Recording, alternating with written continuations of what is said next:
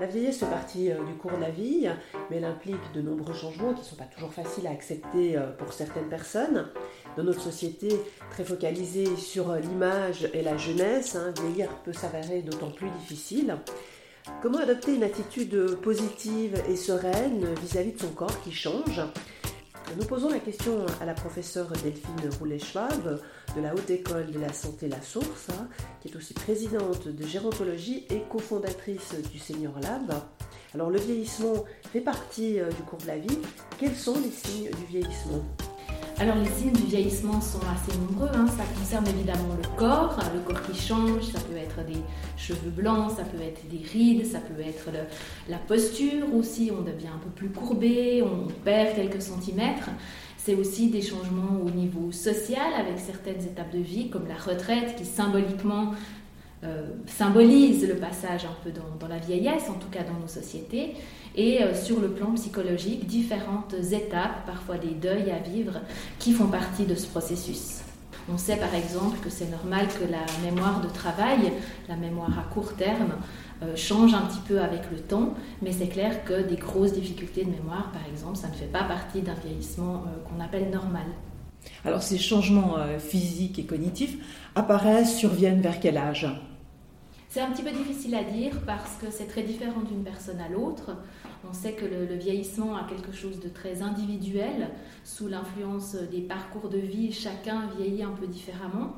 Il peut y avoir des décalages aussi entre le vieillissement du corps, le vieillissement social et le vieillissement psychologique. Euh, si on prend l'exemple des, cheveux blancs, euh, certaines personnes ont des cheveux blancs à partir de 20 ans. Ça a été mon cas, par exemple. Les rides aussi, ça dépend beaucoup d'une personne à l'autre. Mais disons que le grand vieillissement, et ce qu'on appelle l'âge de fragilisation, ça se situe plutôt entre 80 et 85 ans. Donc relativement tard. Et puis, euh, il y a une différence entre les hommes et les femmes alors il y a un certain nombre de, différences, mais disons que fondamentalement on vieillit tous un petit peu la même chose. Les différences, elles plutôt liées à la profession que la personne a exercée. C'est clair qu'un homme qui a été manœuvre sur un chantier toute sa vie sera plus usé au niveau du corps qu'une femme qui, par exemple, aurait été dans un bureau. Euh, donc oui, il y a des différences qui sont liées euh, aussi aux, hormones, bien sûr, avec la ménopause chez les femmes qui induit un certain nombre de changements au niveau physique, mais fondamentalement, on vieillit quand même tous plus ou moins de la même manière. Alors, est-ce vrai ou est-ce un mythe que les femmes ont plus de peine à accepter de vieillir physiquement? Ça me paraît assez difficile de généraliser. Ce qu'on voit en tout cas, c'est que à tout âge, la pression de la société est plus forte sur les femmes, en tout cas en ce qui concerne l'apparence physique, et que évidemment ça continue à un âge plus avancé, mais il y a aussi des hommes qui sont très soucieux de se voir vieillir, qui l'acceptent très très mal. Donc euh, je pense qu'il y a un aspect social très présent, mais ensuite des différences individuelles en fonction de son rapport à son corps, de son histoire de vie, euh, qui interviennent aussi euh, dans ce processus. Accepter hein, ces rides et les signes de l'âge, hein, c'est loin d'être évident pour tout le monde. Alors comment faire le pas et accepter de se voir vieillir? Je pense que c'est pas à 65 ans qu'il faut commencer à se préoccuper de ça. Euh, moi, je le vois plutôt comme un processus, c'est-à-dire d'acceptation de soi, qui passe déjà par accepter son corps qui change, déjà au moment de l'adolescence, hein, quand on passe de l'enfance à l'adolescence. Pour les femmes, suite aux grossesses, notre corps va aussi changer. Euh, et pour moi, ça va un petit peu dans ce mouvement de body positive, de l'acceptation de soi, d'accepter qu'on n'est pas tous fait la même chose, euh, qu'on a euh, des points, euh, certains signes physiques qui sont plus valorisés que d'autres par la société, qui correspondent plus aux normes, mais que finalement c'est aussi nos défauts, en guillemets, en tout cas ce qui peut être perçu comme tel, qui font notre singularité, et ça c'est quelque chose qui continue en vieillissant. Donc je dirais que le, bien vieillir, il s'inscrit dans toute cette euh, trajectoire de vie et que quelqu'un qui est assez bien avec son corps et qui accepte peut-être d'avoir un petit embonpoint ou un défaut physique, quelque chose qui va être considéré comme un défaut, va relativement bien accepter de vieillir. Quelqu'un qui a toujours lutté contre son corps aura beaucoup plus de difficultés au moment où les signes du vieillissement euh, vont apparaître de manière plus marquée et vont quelque part stigmatiser la personne, vont la désigner comme personne âgée. Mais c'est plus facile à, dire qu'à faire, bien évidemment. Hein. Vous me direz, c'est des jolies paroles. Donc euh, oui, c'est sûr, c'est plutôt un principe. Après, concrètement, euh, mais comme à tout âge, hein, comme pour la question du poids, c'est aussi essayer de ne pas se comparer par rapport aux autres ou se définir par rapport aux autres, mais vraiment se définir par rapport à soi, c'est-à-dire qu'on a, on a un poids de forme dans lequel on est bien, on a aussi une apparence physique, un certain nombre de caractéristiques qui nous définissent pour nous-mêmes. Et ça, c'est des choses qui vont, qui vont perdurer et qu'on peut, euh, qu'on peut valoriser, investir. Par exemple, le sourire ou le, ou je sais pas, une certaine malice dans les yeux, c'est pas quelque chose qui va disparaître avec l'âge. Et si on valorise plutôt ça et si on investit plutôt ça que, euh, je sais pas, la, police ou la, poitrine rebondie, évidemment, ce sera beaucoup plus facile euh, d'accepter le fait que certains aspects du corps changent. Alors vous l'avez dit, hein, c'est plus facile à dire qu'à faire, mais est-ce que vous avez un exemple concret de comment accepter finalement que son corps change avec l'âge? Je ne crois pas qu'il y ait recette miracle. Hein. Mais je pense que c'est beaucoup lié au fait aussi de rester connecté à son corps. Et par exemple, de faire du sport, c'est quelque chose qui aide aussi à ça. De pouvoir, euh, je ne sais pas, euh, du sport pas forcément intensif, mais disons, euh, rester connecté à son corps. Ça peut être aussi par des massages, ça peut être par différentes approches corporelles. Et je pense que ça permet d'éviter, peut-être pas dans tous les cas, mais d'éviter cette espèce de, rupture entre comment je me sens à l'intérieur et comment mon corps est trouver du sens à sa vie. Et, ça, ça passe par le fait, si vous discutez avec des personnes âgées, de se sentir utile, de se sentir important pour les autres, et puis aussi de continuer à avoir des projets.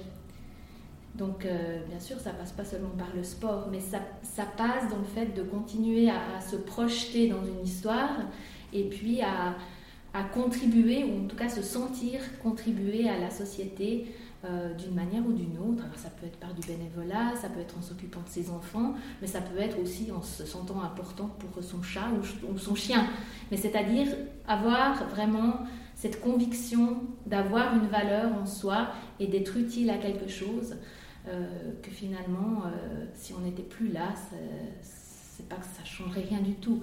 Et, et ça, je pense que c'est vraiment ce qui fait qu'on arrive à se projeter dans ce processus de vieillissement euh, d'une manière sereine. Alors si on y a les marques du temps, à vouloir les camoufler, hein, euh, quel est le risque en termes de santé mentale? Je pense qu'il n'y a pas forcément un risque dans tous les cas. Il y a des gens qui font ça et qui se sentent très bien, mais le risque qu'on peut voir, c'est vraiment une, déconnexion entre comment la personne se sent à l'intérieur et l'image qu'elle projette à l'extérieur avec euh, finalement une situation où la personne va toujours être en combat contre son corps, euh, dans une situation de recherche de, contrôle. Et c'est extrêmement usant aussi d'un point de vue euh, psychologique. Et le jour où ce n'est plus possible, c'est extrêmement confrontant et, ça peut vraiment être un chamboulement très important pour la personne, c'est-à-dire un sentiment d'échec et vraiment un peu d'effondrement très important. Et puis là, donc la personne, elle va peut-être vieillir beaucoup plus vite. Euh, D'autant plus si c'est lié à une situation de choc, par exemple, tout d'un coup la personne fait une chute, elle va être hospitalisée, elle va perdre un certain nombre de, capacités, en tout cas momentanément, elle va peut-être plus pouvoir euh, prendre soin d'elle de la même manière, et tout d'un coup, d'une manière assez brusque, euh, il va avoir un changement dans son apparence, mais aussi dans la manière dont elle se sent, c'est-à-dire un sentiment de, de vulnérabilité et de fragilité beaucoup plus important. Et, ça, c'est vrai que chez certaines personnes qui ont beaucoup investi sur l'apparence physique, ou pour les hommes aussi, parce qu'on ne parle pas seulement des femmes, sur, je ne sais pas, l'activité professionnelle ou le statut social, ça peut être extrêmement déroutant et, vraiment difficile à vivre. On parle du physique. Quand on voit euh, les images hein, dans les médias, dans les publicités, sur les réseaux sociaux, hein, qui présentent essentiellement hein, des corps euh, jeunes, minces et musclés, comment visualiser positivement euh, son vieillissement? Là aussi, je ne suis pas sûre que ce soit spécifique par rapport au vieillissement. Ça, passe par le fait d'avoir plusieurs euh, sources d'identification et, pas seulement être axé sur euh, ben, ce qu'on voit dans la publicité, ce qu'on voit sur les réseaux sociaux, avoir des modèles positifs aussi dans son environnement, c'est-à-dire des, personnes plus âgées à qui on a envie de ressembler, qui, sont pour nous des modèles valorisants. Euh, et plus généralement dans la société, je pense qu'il y a une vraie nécessité de montrer une image beaucoup plus réaliste du vieillissement. C'est-à-dire que actuellement il y a beaucoup de stéréotypes par rapport aux personnes âgées. Et si on analyse euh, un peu les, représentations euh, des personnes âgées, on se rend compte qu'il y a deux pôles. Soit vous avez les, seniors super en forme qui font du sport avec les dents blanches, etc. Et d'un autre côté, ben, les pauvres personnes âgées toutes grises, qu'on imagine euh, alignées dans un EMS, dans leur chaise gériatrique. Et finalement, au milieu, il n'y a pas grand-chose. Alors que si vous regardez autour de vous, euh, il y a énormément de, diversité et toutes les personnes âgées ne sont pas dépendantes, toutes les personnes âgées ne sont pas vulnérables, mais elles ne sont pas non plus toutes les super seniors qu'on voit dans les publicités. Donc en élargissant les images de la vieillesse, en montrant plus de diversité, ça permet aussi de, s'identifier euh, d'une manière différente et de moins se sentir en décalage par rapport à ces images qu'on veut bien montrer du vieillissement et de certaines personnes qui sont censées bien vieillir. Vous travaillez beaucoup autour de la question de l'agisme. Alors, qu'est-ce que c'est? Alors, l'agisme, c'est l'ensemble des, stéréotypes et des discriminations liées à l'âge. Euh, les discriminations, c'est le fait de traiter différemment quelqu'un en fonction d'une caractéristique, donc là c'est l'âge, et puis les stéréotypes, euh, c'est le fait de généraliser à partir d'une observation. Par exemple, ben, je vois une fois une personne âgée qui conduit très lentement sur la, route, et à partir de ça, ben, je vais déduire l'ensemble des personnes âgées euh, sont lentes sur la route, sont des dangers, ou toutes les personnes âgées sont réfractaires au changement, euh, ne savent pas utiliser la technologie, etc. Et dans les faits, ce qui est problématique, c'est que ça amène un certain nombre d'inégalités, de discriminations, parce que euh, en fonction de leur âge, les personnes ne vont pas pouvoir accéder à certains services, vont être traitées différemment, euh, à compétences égales, euh, notamment dans le monde de l'emploi. Alors comment lutter contre ces discriminations, ces inégalités envers les personnes âgées bah, D'abord en essayant de, lutter contre ce phénomène de, stéréotype, qui est un, un, fonctionnement normal du cerveau, on simplifie la réalité pour pouvoir traiter l'ensemble des informations. Mais euh, ce qui est délicat, c'est que bah, ça nous amène à des raccourcis qui sont euh, problématiques. Donc l'idée, euh, je pense, par rapport à ces discriminations, c'est vraiment de rétablir une image plus réaliste du vieillissement, c'est-à-dire montrer différentes façons de vieillir, montrer qu'on n'a pas que deux options, être soit un senior ou dents blanches hyper dynamique, ou soit une personne âgée qu'on imagine dépendante en EMS alignée le long du mur, et qu'en fait, euh, il y a beaucoup de manières de vieillir et que le, vieillissement n'est pas tout d'un coup une étape qui vient de nulle part, ça s'inscrit vraiment dans la continuité de la vie et que, en quelque part, on, vieillit comme on a vécu. Alors, qui est responsable de rétablir euh, cette réalité euh, envers les personnes âgées? Je ne pense pas qu'il y ait une personne qui soit responsable uniquement, c'est vraiment pour moi l'ensemble de la société, l'ensemble des acteurs. C'est déjà l'État, les collectivités publiques, euh, ça passe par des choses parfois très simples. Hein. Quels sont les mots qu'on choisit d'employer? Quelles sont les, images qu'on choisit d'employer pour une campagne de, de, promotion de la santé, par exemple? Est-ce qu'on choisit des images très stéréotypées ou pas? Euh, C'est aussi les, associations qui peuvent s'engager pour pouvoir faire entendre leur voix et, montrer cette diversité. Et finalement, c'est tout un chacun au quotidien, y compris les personnes âgées, sachant que l'agisme est parfois intégré, c'est-à-dire que ces normes négatives sont intégrées et font que la personne âgée ou vieillissante va euh, se juger elle-même ou s'auto-interdire certaines choses en fonction de son âge. Par exemple, se dire Ah, mais je ne vais pas me mettre à l'informatique à 85 ans. Ou bien euh, Non, mais tu crois vraiment que je peux faire ça à mon âge?